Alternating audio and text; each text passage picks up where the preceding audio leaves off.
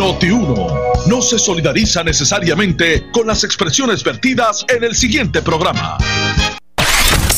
Una y 30 de la tarde en Ponce y toda el área sur. Toda el área sur. La temperatura sigue subiendo. Sigue subiendo. Luis José Moura está listo para discutir los temas más calientes del momento con los protagonistas de la noticia en Ponce en Caliente por Notiuno 910. Bueno, saludos a todos, buenas tardes, bienvenidos. Esto es Ponce en Caliente. Yo soy Luis José Moura, como de costumbre, de lunes a viernes de 1 y 30 a 2 y 30 de la tarde por aquí por Noti1, analizando los temas de interés general en Puerto Rico, siempre relacionando los mismos con nuestra región. Así que bienvenidos todos a este espacio de Ponce en Caliente. Hoy es lunes, gracias a Dios que es lunes, ¿verdad? Uno los viernes siempre dice gracias a Dios, pero también el inicio de la semana hay que ¿verdad? realizarlo con entusiasmo. Gracias a Dios que es lunes. Lunes 27 de abril del año 2020. Saludos allá al compañero Eddie López eh, eh, Serrano con su programa de frente. Y recuerden que al concluir este espacio, inmediatamente comienza nuestra compañera eh, y directora de noticias, Ileana Rivera de Liz, con el programa La Candela. Eso es, después de este espacio. a las 2 y 30. Así que ustedes, mire, sigan siempre en sintonía de Noti1. Hoy en los primeros minutos del programa vamos a estar conversando eh, con el alcalde de la ciudad eh, de San Sebastián del Pepino.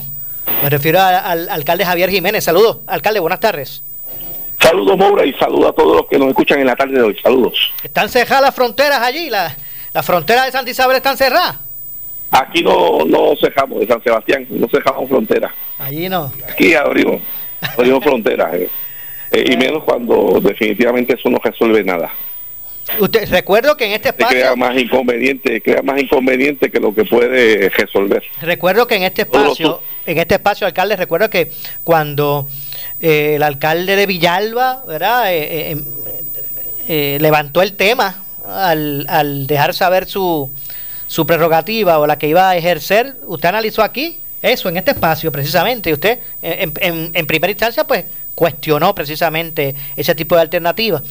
Eh, capacidad legal, que subsiguientemente el Departamento de Obras Públicas eh, lo aclaró, eh, dijo que eh, ningún alcalde tiene autoridad legal para cerrar ninguna carretera estatal. ¿verdad? Tiene que solicitar un permiso al Departamento de Transportación y Obras Públicas Estatal. Eso lo dijimos aquí en el programa tuyo y eso, y eso es lo que sucedió. Definitivamente, la verdad es que eh, no cabe duda que... No nada porque cuando tú vienes a ver los suministros que vienen al pueblo, ¿verdad? Que tú los necesitas más que nunca en estas situaciones como tenemos de emergencia, pues van a tener inconvenientes al poder entrar al pueblo toda vez que tú tienes los eh, diferentes accesos al pueblo cejado y muchas veces los que restringen a un solo acceso. Eh, igualmente la gente que va a salir del pueblo pues tiene también 20.800 dificultades y en situaciones como esta, pues cuando tú vas a establecer algún tipo de estrategia, tiene que ser una estrategia que tenga un impacto real positivo, no, pues, eh, venir con esto, ¿verdad? Con una serie de, situaciones que definitivamente nada eh, positivo trae en, todo, en toda la lucha contra esta, pandemia. Alcalde, ahora eh, la verdad, el, el asunto decisional es si se abre o no la economía.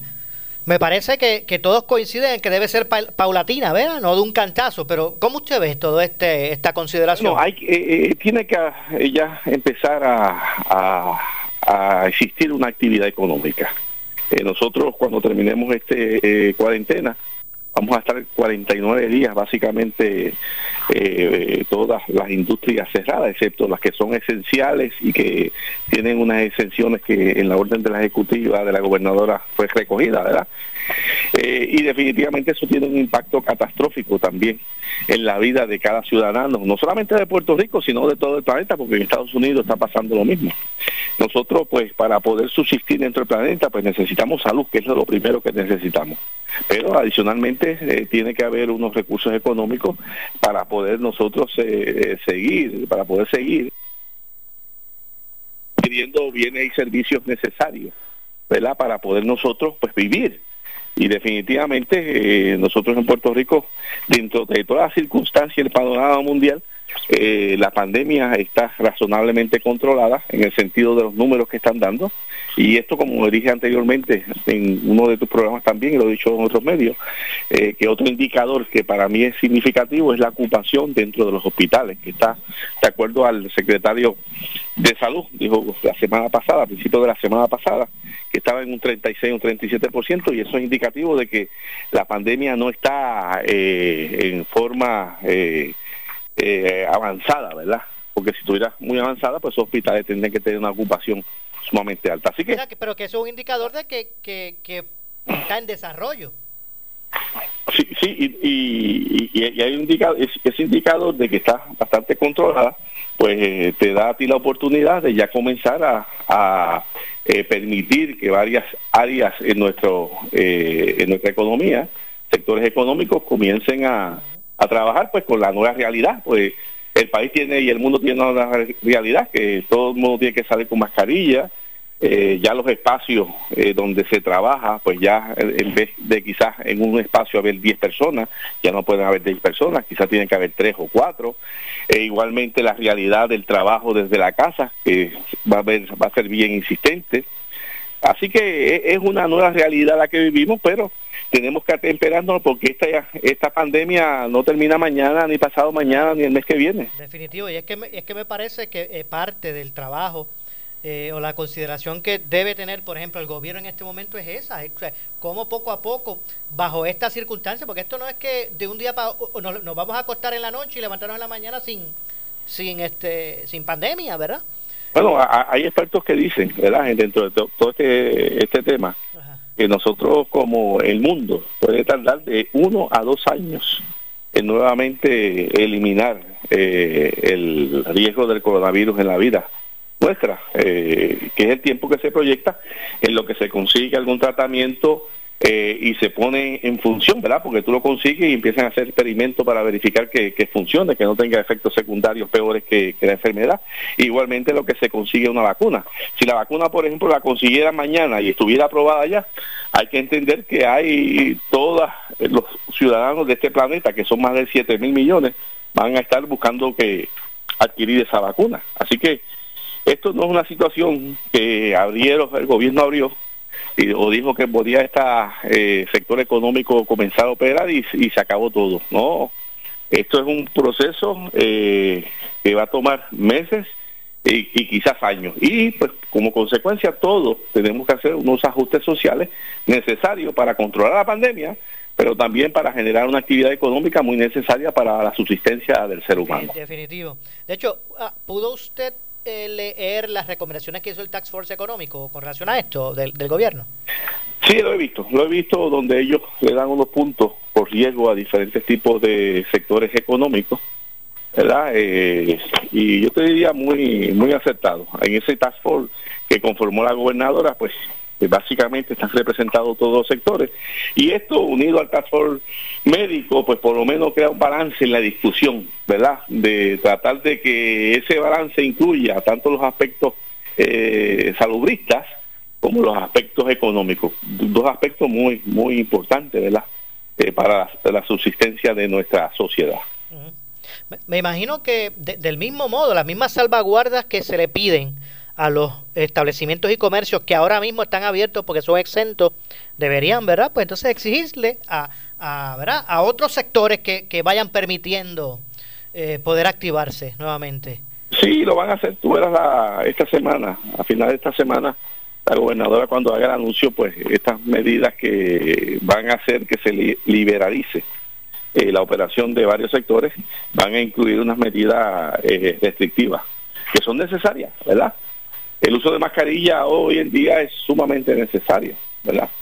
Eh, y hay otros factores eh, como disponibilidad de áreas con lavamanos para y jabón para desinfectarse antes de entrar a la oficina. Hay una serie de medidas adicionales que, todo el mundo tiene que, tomar y que yo sé que dentro de la eh, orden ejecutiva que suficientemente emita la gobernadora va a incluir gran parte de esas recomendaciones. De, hecho, hay un elemento ¿verdad? que agrava la situación y es que siguen pasando las semanas y hay muchas personas que no, ¿verdad? Cualifican para una, unas asistencias e, económicas del gobierno que, que siguen sin generar. ¿verdad? Eh, sí, por ejemplo, los 1.200 que del presidente Trump eh, por persona, y esos fondos pues básicamente llegaron. Lo único que se está esperando desde la semana pasada es que el Tesoro eh, autorice el plan de distribución, que no lo había hecho, por lo menos hasta el día de ayer no lo había hecho. No sé si hoy ha habido otras noticias al respecto. Es lo único que falta, tan pronto lo tenga eh, casi medio millón de contribuyentes van a, comenzar a recibir esos fondos inmediatamente.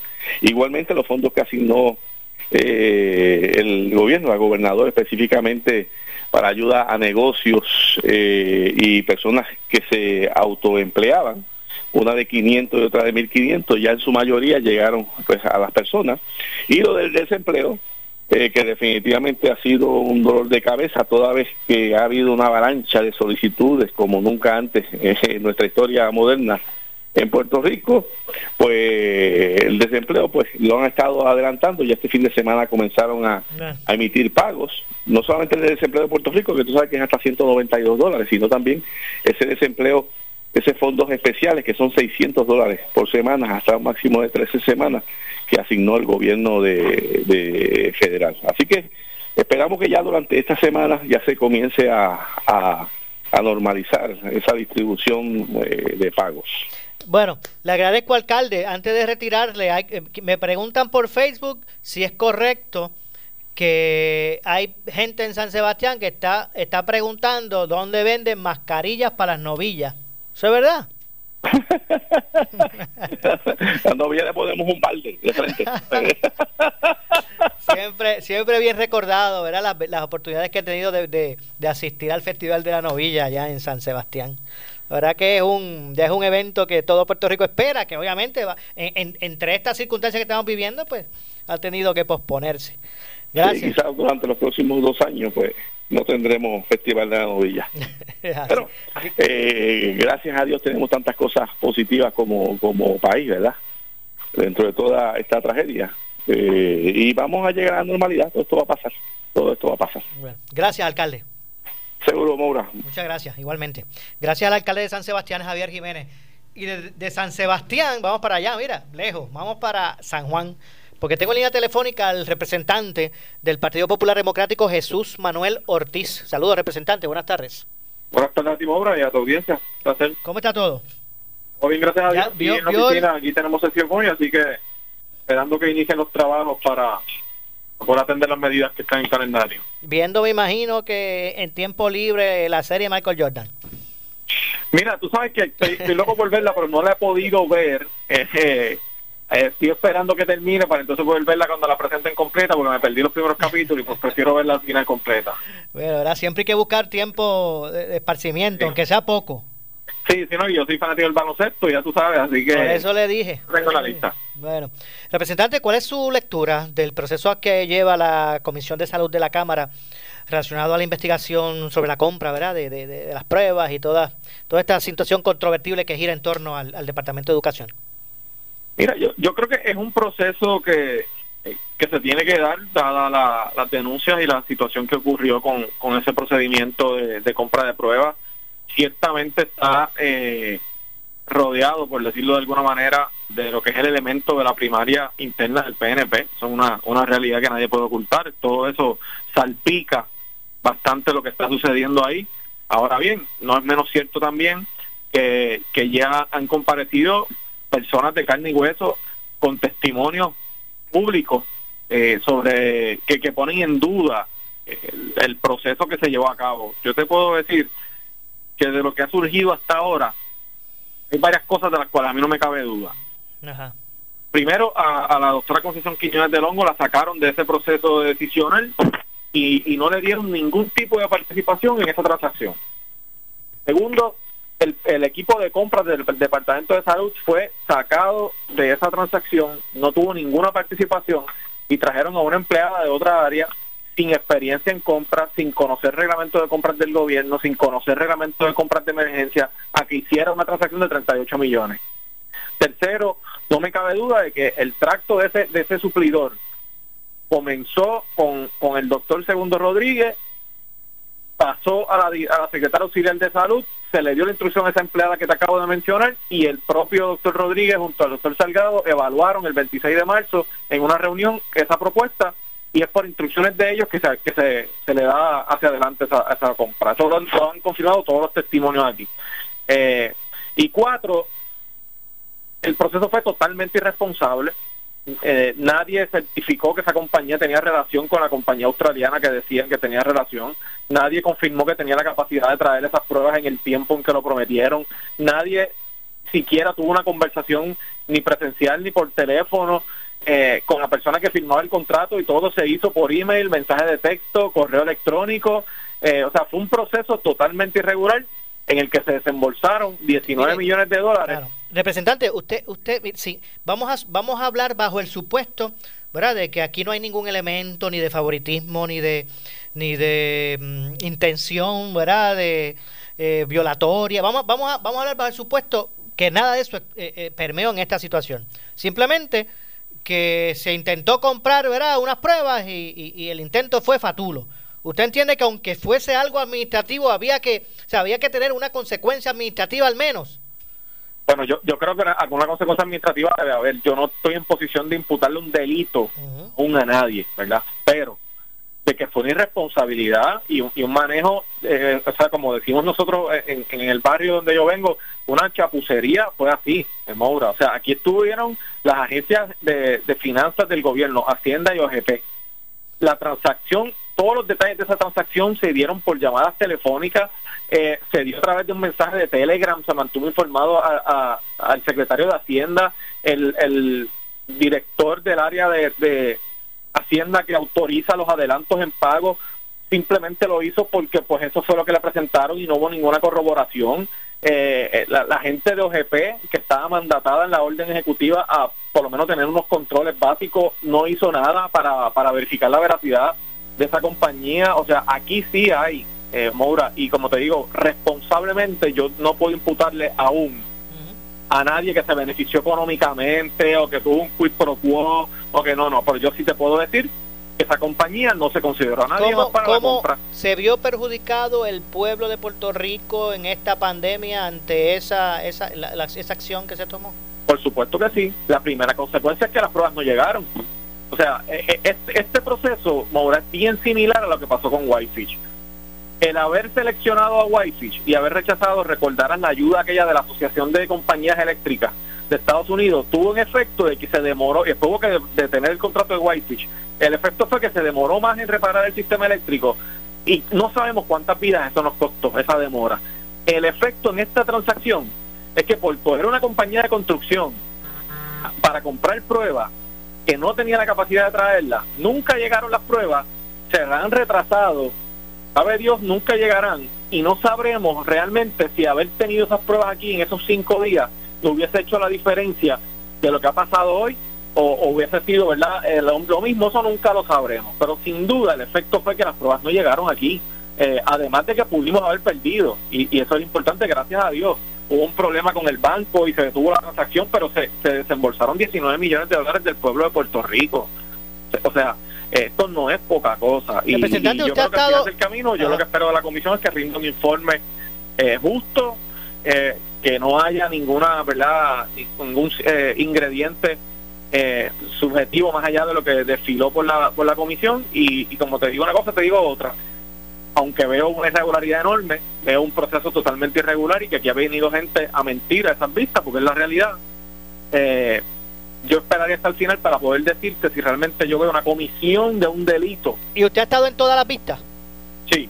Por eso, porque me parece interesante eso que usted dice. Usted ha estado en todas las vistas y usted dice que por lo menos al momento usted no pudiese establecer, ¿verdad?, de, eh, eh, de que de esa, de que de esa investigación se pueda se pueda desprender un referido por una violación de ley. Eso usted no lo puede decir en este momento. Todavía no, yo esperaría un poco más. Eh, claro, yo te puedo decir que de entrada uno ve un, un, mal manejo de fondos públicos, porque cuando tú no tomas las bolsas 19 millones de dólares, o sea, nosotros los que somos empleados públicos, ahora tenemos una responsabilidad con los recursos públicos, sea 19 millones de dólares, o sea, un vehículo del gobierno de Puerto Rico, o sea, una oficina del gobierno, o una computadora para con fondos públicos, eso es una responsabilidad que nosotros tenemos.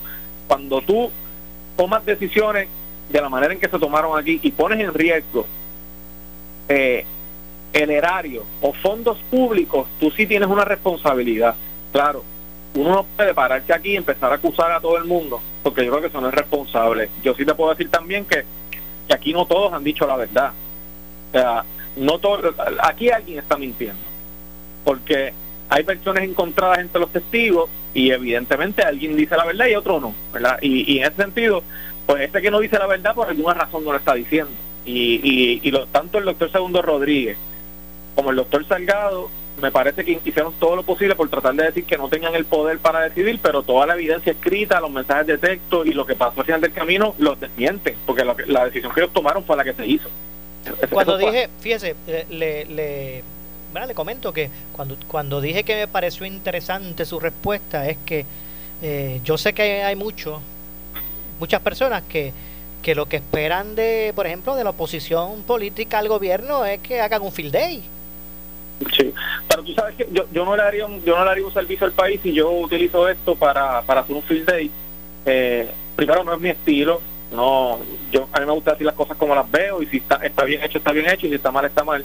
Eh, y uno tiene que ser cauteloso y tiene que ser responsable, Maura. Uno, eh, uno no juega con la reputación de nadie y a veces públicamente pasan cosas y se señalan personas y se le dañan los nombres y al final del camino no hubo nada de camino en, en la situación y no hay forma de reparar ese daño. Y yo en eso soy bien cuidadoso. Bueno, lo más que te puedo decir es que me, de lo que yo he visto hasta ahora, evidentemente hay algunos que están mintiendo y tiene y tenían más conocimiento de lo que ellos han tratado de decir. Gracias, representante.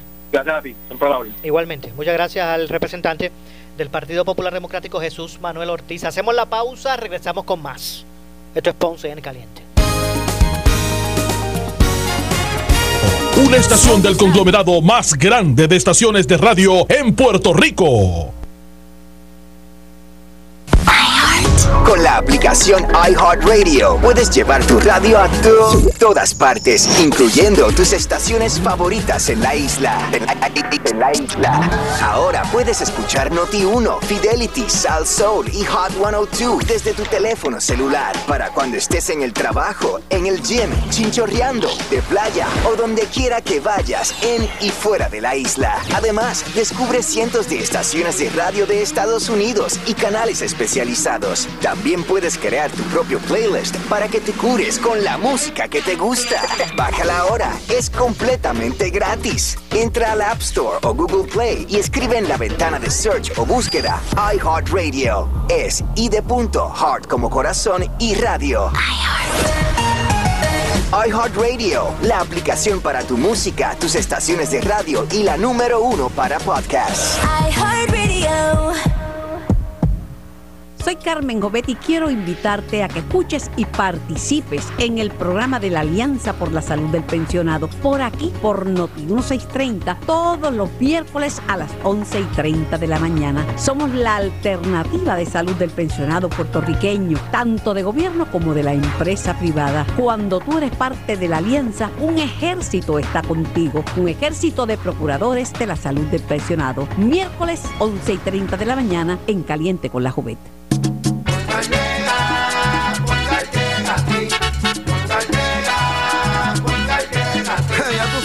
Lo que te responden, pero ahora botaron la ola, porque ya no importa en qué parte de la isla estés. Si tuviste un accidente, mi gente de Poingal le llega a tu casa o trabajo para que no te complique. Con servicio en todas partes de la isla y el mejor servicio al cliente. Por eso y mucho más, yo Piru lo digo, yo quiero Poingal. ¡Duro!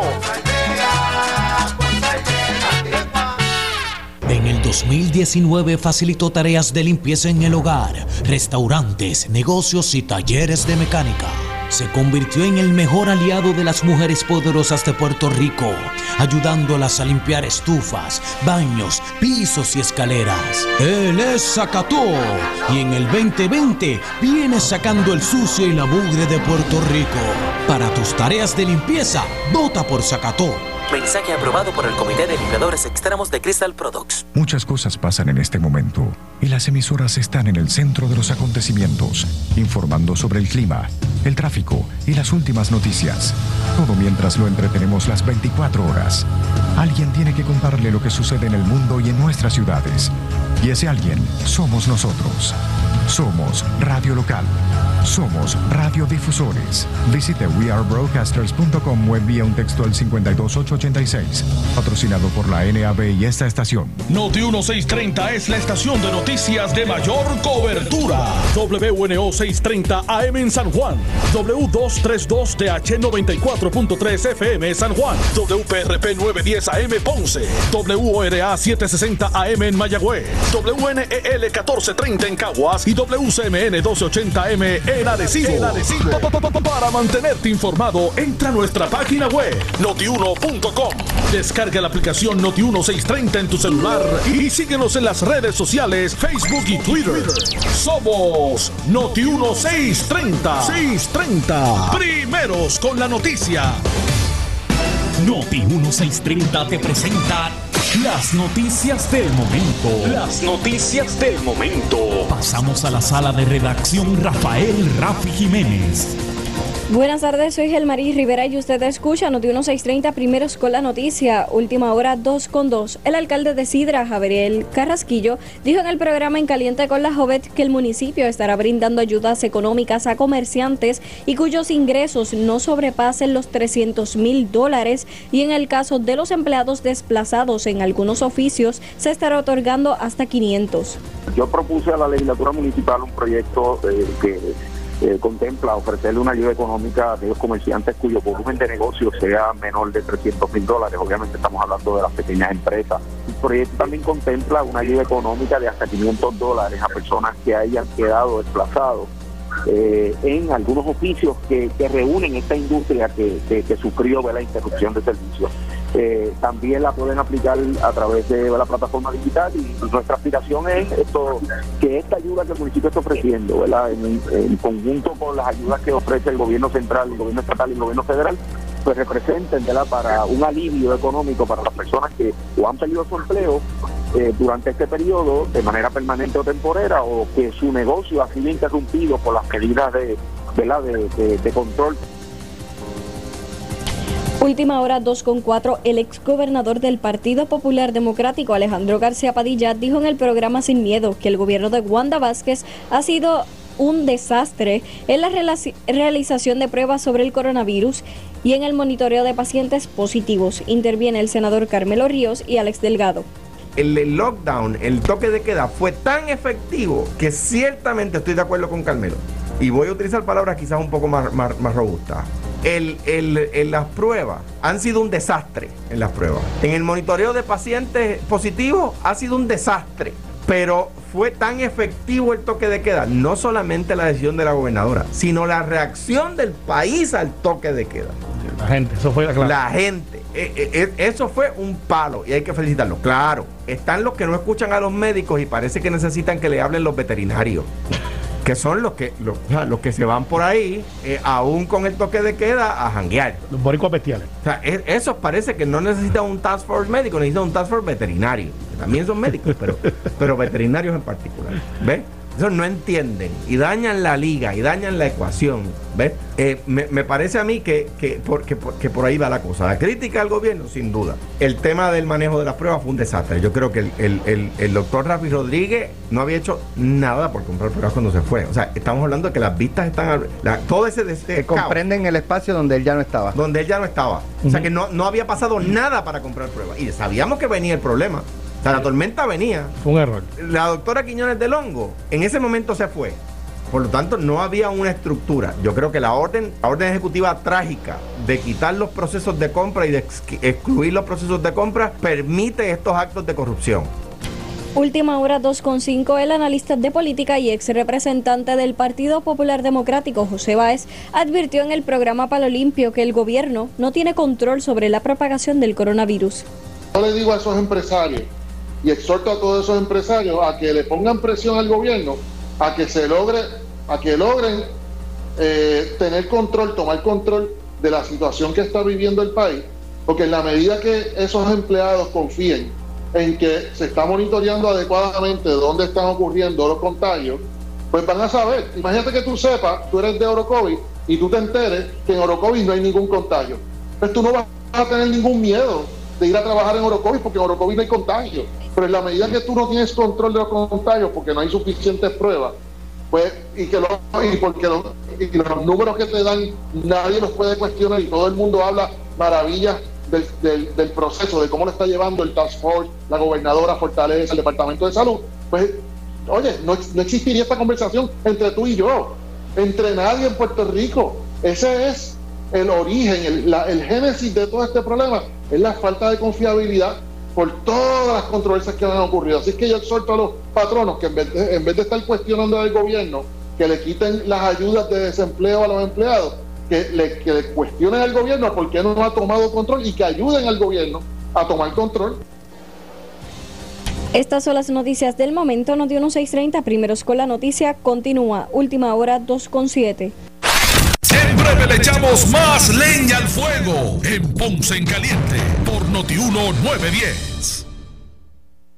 La tarjeta de crédito que buscas consíguela en Credicentro Coop Ponce. Mastercard regular o Visa clásica al más bajo interés desde el 7.95% APR. Transfiere los balances con altos intereses en tarjetas de otras instituciones financieras y obtén 0% de interés por los primeros seis meses. Echa para acá, que Credicentro la tiene. Estamos en la Rambla de Ponce. Sujeto a aprobación de crédito, restricciones aplican. Acciones y depósitos asegurados hasta 250 mil dólares por cosecha.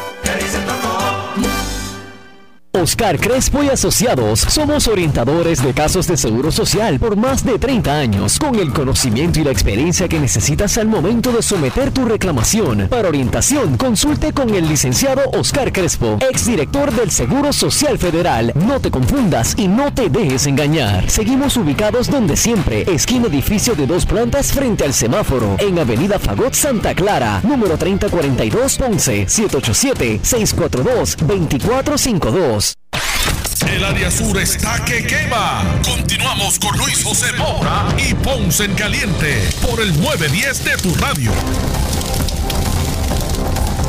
Bueno, 2 con 8 de la tarde. Yo soy Luis José Moura. Esto es Ponce en Caliente. Estamos de regreso.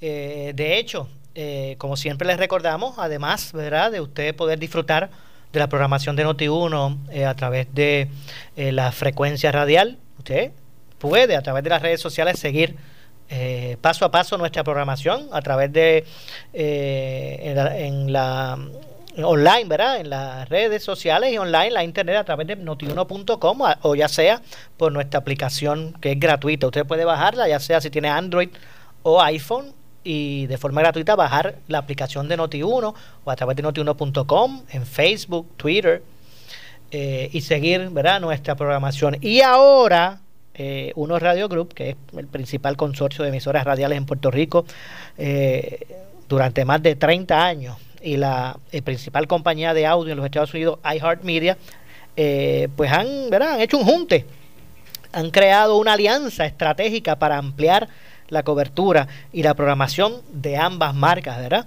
Así que ahora a través de iHeart Radio, usted también pues puede escuchar la programación de las emisoras de Uno Radio Group. Así que pendiente, que más adelante vamos a dar más información. Y es que en línea telefónica me acompaña el alcalde de la ciudad de Villalba, Luis Javier Javi Hernández, a quien de inmediato le damos la bienvenida. Saludos, alcalde, buenas tardes. Saludos para ti, Maura, y bendiciones para todos. Gracias por la oportunidad. ¿Cómo anda todo allá en Villalba, la ciudad vancina? Pues seguimos, seguimos luchando todos los días para de alguna manera darle esperanza a la gente y, también controlar un poco el contagio comunitario del COVID, eh, que es la preocupación más grande que tenemos ahora mismo. Usted fue, yo, eh, eh, en, en que, por lo menos que yo pueda constatar, el primer alcalde que yo escuché hablando de cotejo en, la, en, ¿verdad? en, la- en los accesos a, a, a- la, a la ciudad de- fue usted. ¿Eso ha dado resultado en su caso?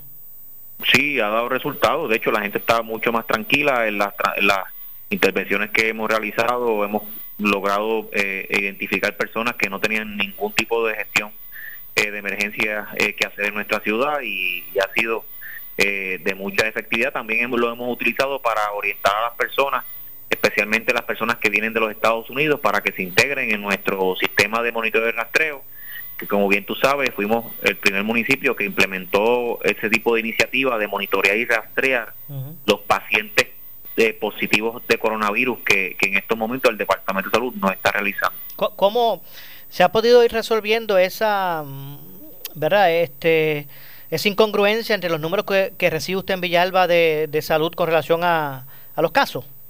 No, todo lo contrario. Hoy mismo tuve acceso eh, a una información que el departamento, eh, después de tantas luchas, eh, ha comenzado a enviar a los municipios.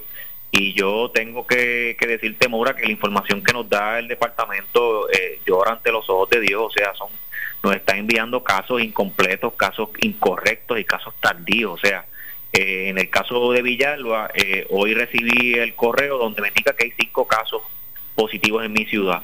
Hoy en la, en la mañana, junto a, con la epidemióloga del, del municipio, formamos a la ciudad que teníamos 10 casos eh, positivos y, y cerca de 110 casos en monitoreo.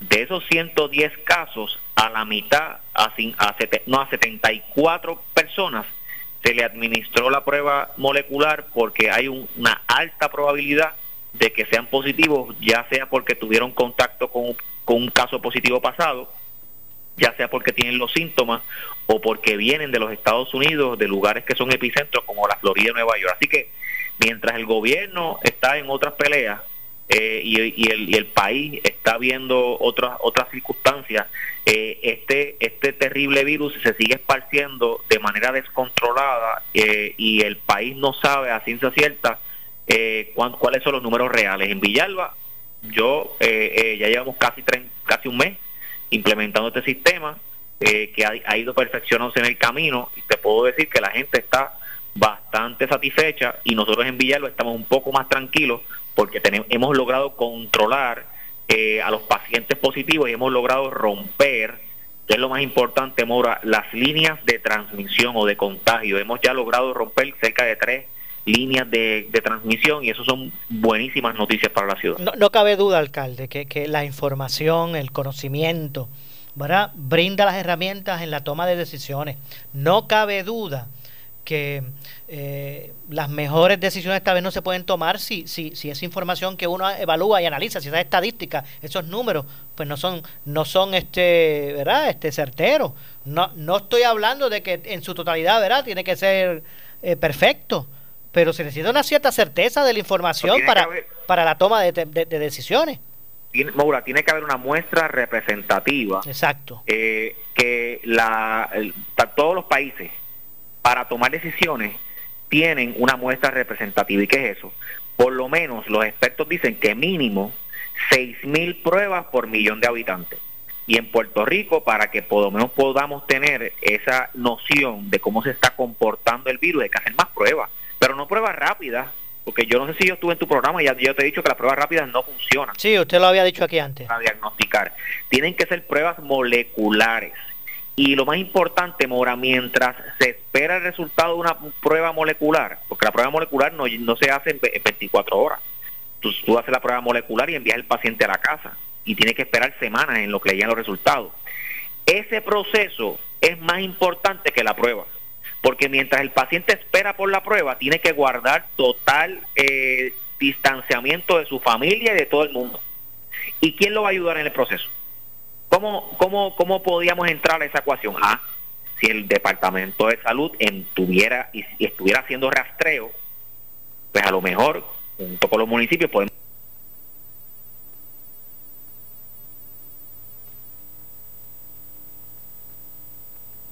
Ok, vamos a ver si aquí momentáneamente como que no fui. así. Adelante, dígame, alcalde. el departamento provea la información. De hecho, eh, de hecho hay, hay, es que hay muchas personas que, que les preocupa, no, y no, y no es que estén cuestionando, ¿verdad? determinaciones, pero a gente que le preocupa, le preocupa bueno, ¿cómo yo puedo sentir eh, alivio en términos de unas acciones a tomar cuando eh, pues no no- nos basamos en tal vez números no certeros, Pero el número es, es no certero y no se hacen las pruebas suficientes. no se hacen las pruebas suficientes. En Puerto Rico, menos del 1%, 0 punto algo. Eh, Es el, el por ciento de, en comparación a la población en términos de pruebas que se ha hecho. Menos del En comparación 1%. con los estados, con los demás estados, somos el último de los últimos que, que en, en cantidad de pruebas. Y por otro lado, lo más que me preocupa, Mire, Maura, y, mira, y discúlpeme, alcalde, aquí no estamos hablando que se la... O sea, lo, lo óptimo sería que se le hicieran a todo el mundo. Pero aquí estamos hablando de que ni el 1% en- de la población se ha se ha mostrado. Ahora, la verdad es que como está la pandemia, en la etapa en que está la pandemia, ya la alternativa de las pruebas no, no debe ser nuestro nuestro principal esfuerzo. ¿Sabes por qué? Porque tú te puedes hacer la prueba hoy y puedes dar negativo y te vas para la calle a hacer gestiones confiado y vuelves y te, infectas en una transacción o con, una, con un familiar. Ya estamos en una etapa que tenemos que pasar al, al contact tracing. De hecho, no sé si viste, tuviste la oportunidad de ver las recomendaciones del Task Force para reabrir la economía del país. Sí. Ellos ponen como condición para reabrir la economía del país el que el gobierno implemente un sistema de monitoreo y rastreo de contactos. Pregúntale al gobierno cuándo ha comenzado ese proceso. Pregúntase. ¿Cómo entonces tú puedes decir que vas a reabrir la economía del país si como condición pones algo que tú no has comenzado a realizar. Ah, que hay municipios que ya lo implementamos, Villalba es uno, Orocovis es otro que hoy comenzó también con la iniciativa, Guayanilla también de alguna manera ha comenzado, hay, creo que hay como cerca de 10 o 15 municipios que ya han comenzado a trabajar esta iniciativa, pero el Departamento de Salud no nos quiere reconocer como, como, como proyecto, no quiere cooperar con, con, con los municipios para que la información que tengamos no sea la que le convienen a ellos, Moura, porque de nada vale que a mí me envíen hoy un informe de cinco casos que son casos viejos, que esas personas posiblemente si yo no llego a tener contacto con ellos ya infectaron a más bueno, de mire, yo, yo le digo que no es el momento para eh, que trabaje receloso o que o que no haya unión entre los alcaldes ¿verdad? y el gobierno estatal para atender esta, esta situación, esta crisis. Eso es así, es momento de que nos, de que nos dejen a trabajar, que nos brinden. La, la situación de María debió haberles hecho eco en, en, los esfuerzos. Con, con, la ayuda nuestra podemos adelantar el proceso de, monitoreo y rastreo. Ahora bien, Maura, te digo que lamentablemente hay que comenzar de alguna manera a tomar decisiones con relación a qué eh, economías se abren, pues por muchas razones. Así que ese diálogo hay que estar, tenerlo con el sector económico, eh, pero de manera responsable. Bueno. Es responsable. Bueno, gracias alcalde por atendernos. Cómo no, un abrazo. Igualmente, muchas gracias al alcalde de Villalba, Luis Javier Javi Hernández. Usted puede acceder a notiuno.com y allí poder eh, leer el informe, ¿verdad?, que hizo en su totalidad, que hizo el comité o el Tax Force Económico, las recomendaciones del Tax Force Económico a la gobernadora eh, para reabrir la economía. Usted puede acceder a notiuno.com y allí poder leer en su totalidad el proyecto, creo que son unas, lo leí, son como unas 17 páginas, incluyendo ilustraciones. Hacemos la pausa, regresamos con el segmento final. Esto es Ponce en Caliente. En breve le echamos más leña al fuego en Ponce en Caliente por Notiuno 910.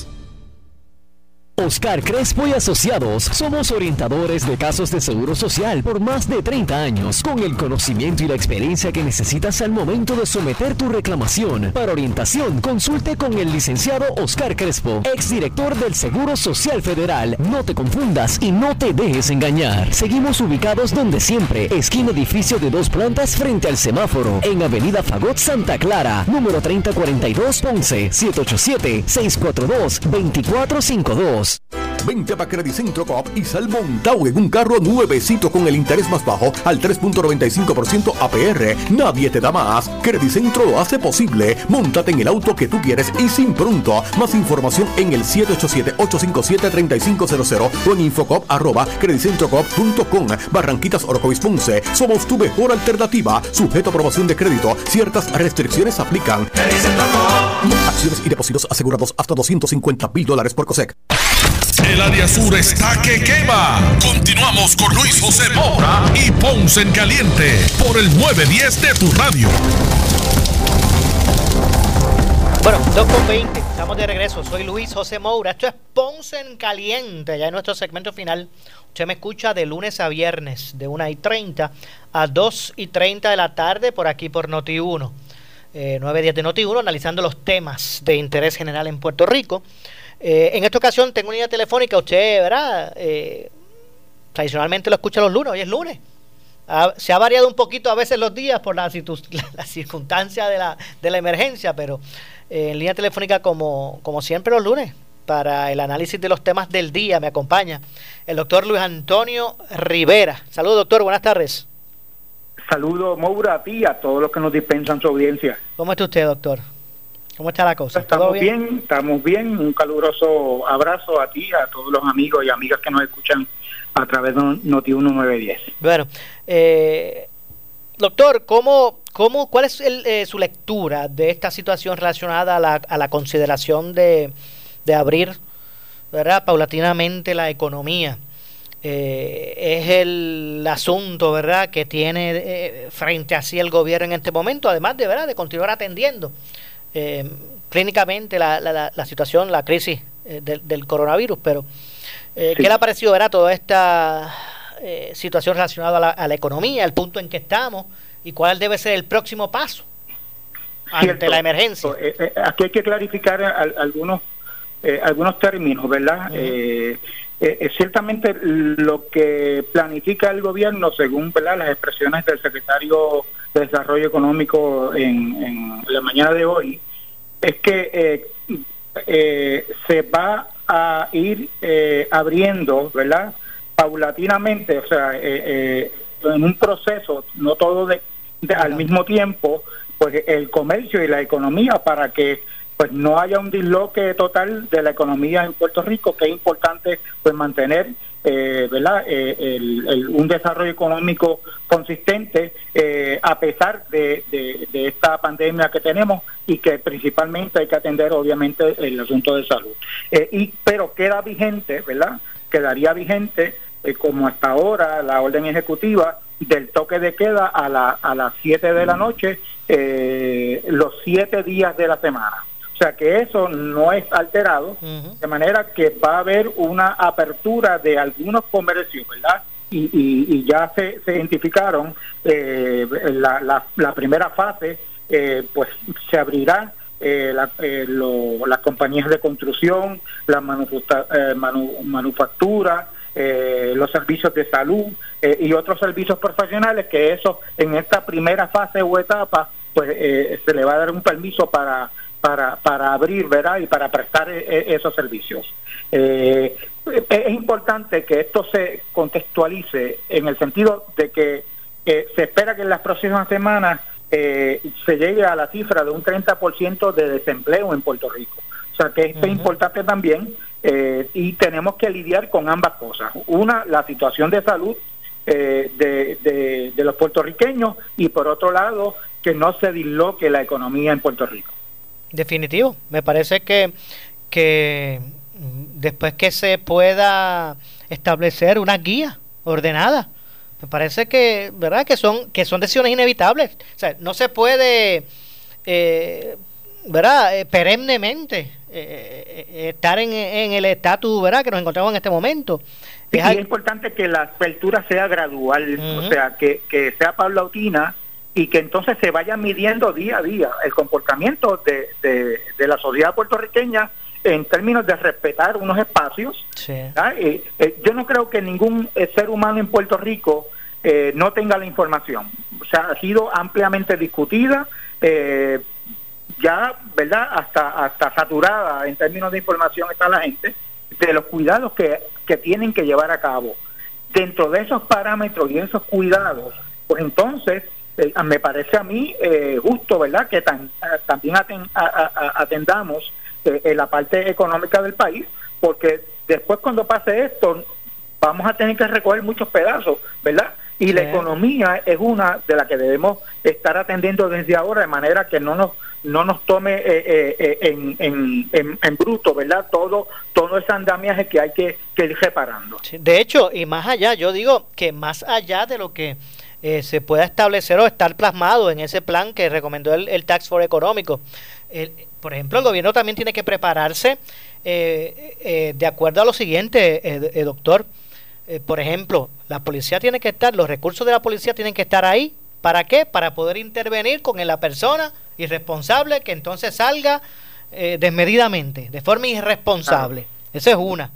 Y segundo, ¿verdad? Que también los hospitales estén en condiciones o sea, eh, eh, esto es una, una cadena que, que, debe ¿verdad? Eh, fortalecer. un dato sumamente importante, ambos datos. Sí. O sea, hay, hay un, un una clase profesional agotada porque están trabajando 16 horas diaria, las enfermeras trabajan 12, 16 horas, los médicos, ni hablar, esas salas de emergencia eh, están activadas 24/7 eh, y, y cuando venga la situación verdad de pico, aunque eh, por ahí pues han definido distintos picos, no sabemos a ciencia cierta cuándo es que tenemos el pico de, de verdad de, de, de, de, de todo esto, pero, o sea, eh, tenemos que también proteger nuestros profesionales, especialmente los de seguridad y el área de, de, salud pública, que, que, son los recipientes de, de, de, de todos los que, ¿verdad? De alguna forma u otra han sido impactados con esta situación.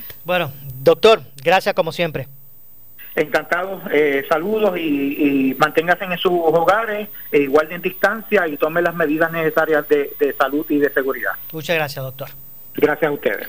Gracias al doctor Luis Antonio Rivera. Bueno, lamentablemente se nos ha acabado el tiempo. Nosotros regresamos eh, con más.